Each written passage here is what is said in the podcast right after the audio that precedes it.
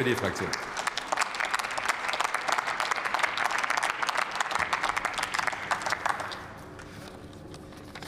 Sehr geehrter Herr Präsident, Kolleginnen und Kollegen! Ich müsste jetzt ja eigentlich über das Thema enttäuschte Liebe sprechen, aber ähm, Herr Kraft, Sie arbeiten einfach weiter dran und äh, Sie sind ja auf einem super Weg.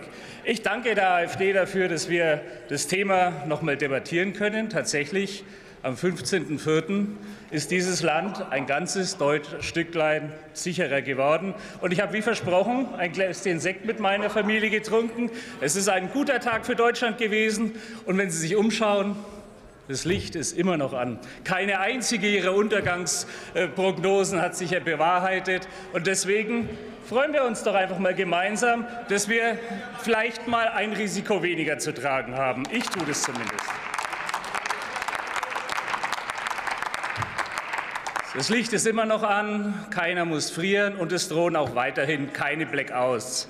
Der Anteil der drei Atomkraftwerke, drei waren es noch am Schluss, war unter 5 Prozent der Stromversorgung wohlgemerkt. Tendenz fallend, weil wir haben ja von alten, ausgelutschten Brennstäben gesprochen. Also von daher Ihre Fantasien vom Rückbau stoppen und von in Reserve halten ist nicht nur ein Bruch, klarer Bruch von sämtlichen Rechtsmaterien, sondern es ist auch noch technischer Schwachsinn einfach. Und deswegen keine Sorge, der Strom wird weiter fließen. Dafür haben wir wirklich hinreichend äh, Vorsorge getroffen. Und wird der Strom jetzt teurer? Nein, er ist tatsächlich gesunken, der Strompreis im Vergleich von vor einem Jahr. Herr Hilse, Sie waren leider nicht wach im Ausschuss, aber das, Sie waren auch gar nicht da. Sie haben doch, deswegen haben Sie es nicht gehört. Es ist wirklich weniger geworden, der Strompreis im letzten Jahr. Und das, obwohl wir im letzten März ja bekanntlicherweise äh, einen äh, Angriff zu, also, zu vergegenwärtigen mussten von Ihren Buddies aus Moskau auf die freie und unabhängige Ukraine. Vielleicht sollten Sie mal Ihre Sprachkanäle nutzen, um da was dran zu ändern. Sie sind ja da bestens vernetzt. Ist der Atomstrom tatsächlich günstig? Naja, wir müssten natürlich schon mal ehrlich miteinander sein und die gesamtgesellschaftlichen Kosten nehmen. Und da beißt die Maus keinen Faden ab. Da gehören dann halt Kosten für die Versicherung der Kernkraftwerke mit rein. Da Kosten, gehören die Kosten rein für die Störfälle, die wir haben.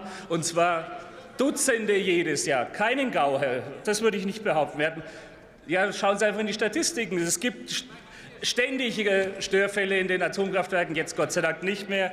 Und es gibt äh, Kosten für den Transport, es gibt Kosten für die Endlagerfrage. Und da muss ich jetzt schon auch mal meine bayerischen Landsleute fragen, wenn wir denn das bayerische Atomkraftwerk, wie es der Ministerpräsident gefordert hat, länger laufen lassen, als einziges wohlgemerkt in der Bundesrepublik, dann würde man sich ja schon in gewisser Weise melden dafür, dass das Endlager dann auch in dem Bundesland stattfindet. Ich möchte das nicht haben. Richten Sie das bitte dem Markus aus.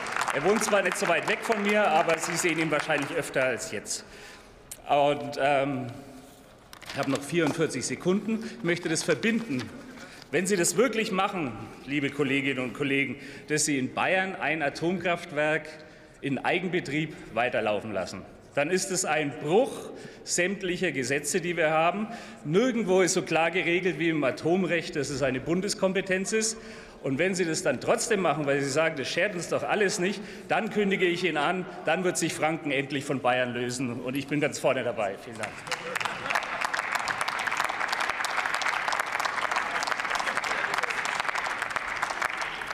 Separatistische Äußerungen, sehr gut. Nächster Redner ist der Kollege Dr. Klaus Wiener, CDU-CSU.